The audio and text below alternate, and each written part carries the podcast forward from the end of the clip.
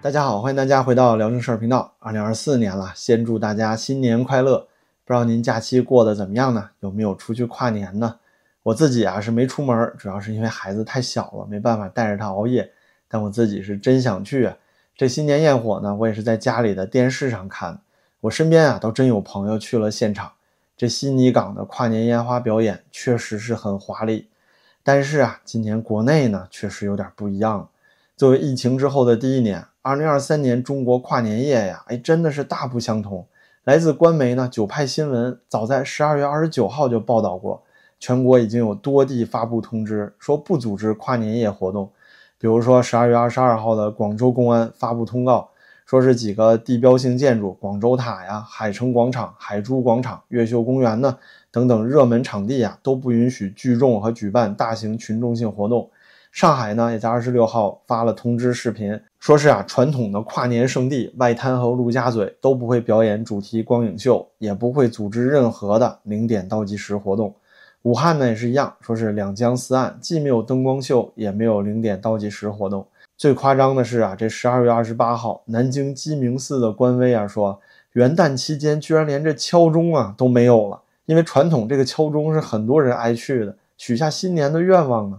还有呢，这石家庄新华区的跨年夜无人机表演也被临时取消，举办人呢甚至要下跪道歉，因为大家都等很久了，尤其是商家呀都花钱租摊位了。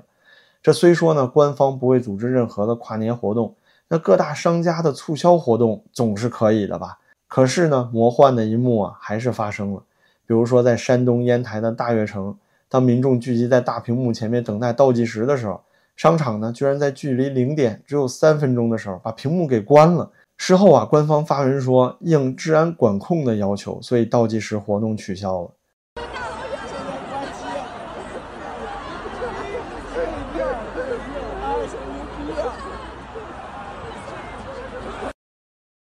还有南宁百盛广场，同样啊，也是跨年前几分钟倒计时被取消，理由同样是安全原因。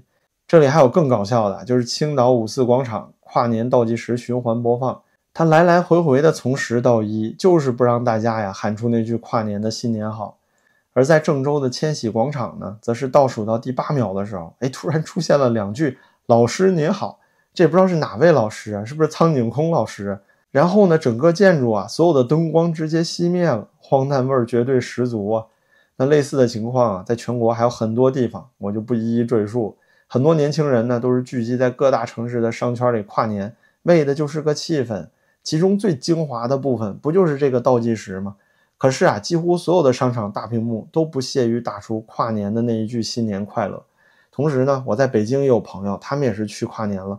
他们去了三里屯的太古里，就跟我说呢，现场啊是大家一起自发的喊倒计时，结果到结束的时候呢，什么都没有。商场啊，别说是放气球或者放烟花了，连个音乐都没放，非常的凄凉啊。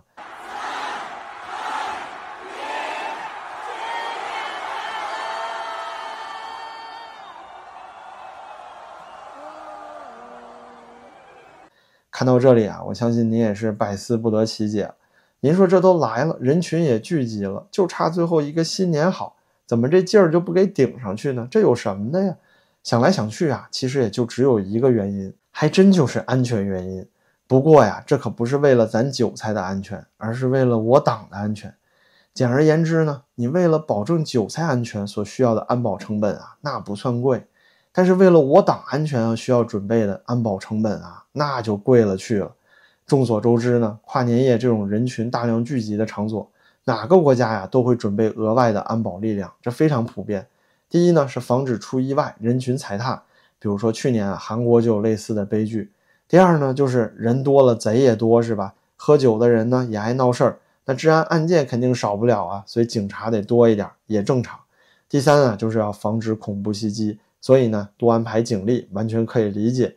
但是啊为了我党安全所需要的安保条件，那可就是指数级蹿升了。除了上面说的这些呢，政府啊还需要安排秘密的国安国宝混进人群里，防止这里面有反贼啊混进来。比如说大家都在倒计时的时候，突然间有人放飞一个维尼的气球，或者有人啊突然举起白纸，再或者呢大家都喊新年快乐的时候，突然有几个人喊习近平下台，那你要知道啊，这跨年的时候又吵又闹，几乎呢每个人又都会录制视频上传到自己的朋友圈或者微博。一旦呀有那么一两个漏网之鱼发到网上，那不就又成群体性冲塔事件了吗？这又涉及到啊网络上实时监控的安保成本。那一尊啊在今年的贺词里怎么说的？他说明年中国发展的关键依然是统筹好发展和安全，安全还是重心啊。他嘴里的安全呢，永远都是政治安全、龙椅的安全。而在这方面啊没管理好出事儿的话，那地方官员的政治生涯就彻底完蛋了。所以呢，咱们才看到了北京啊、上海、武汉、南京这些城市全都减少了跨年夜可以聚集的场所，这就是要减少警力的分散，然后呢，全部的力量都可以集中在仅有的那么一两个可以跨年的地方，重点就是防冲塔、保安全。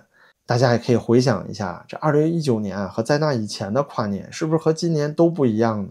像是刚刚啊，大家看到那些荒诞的事儿，可没怎么发生过吧？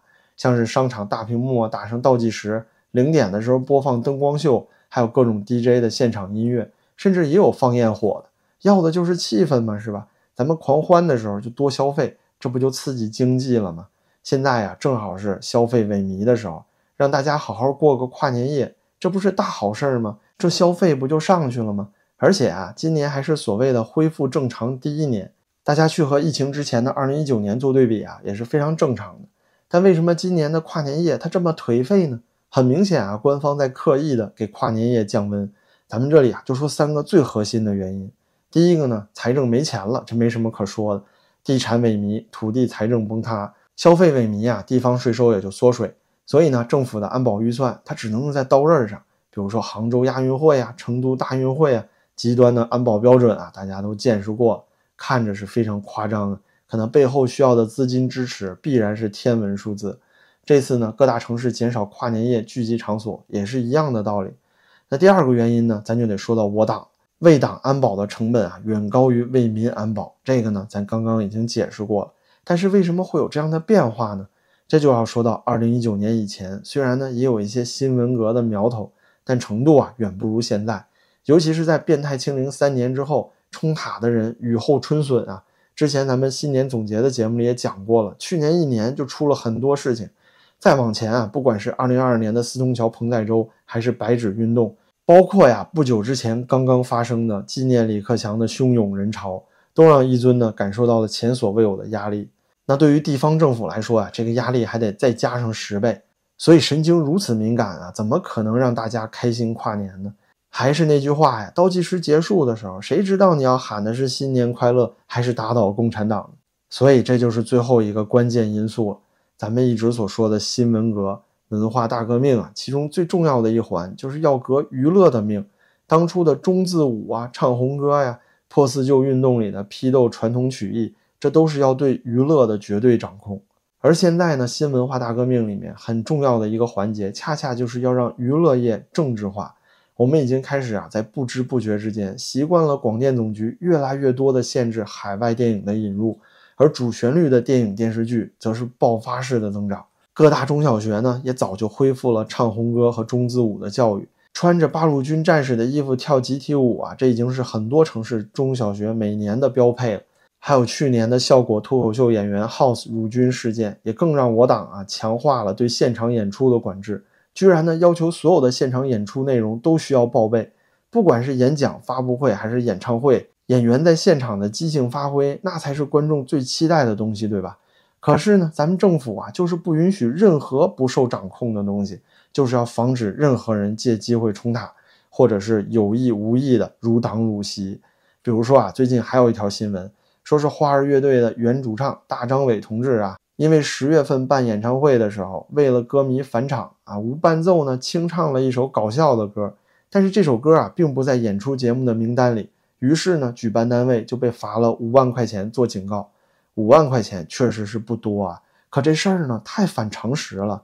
大哥们，您想想啊，这演唱会返场安可，这不是常规操作吗？我在想啊，大家看演唱会，您图的不就是跟歌手互动吗？这居然现在都要罚款了。很明显啊，新文革绝对是已经开始了。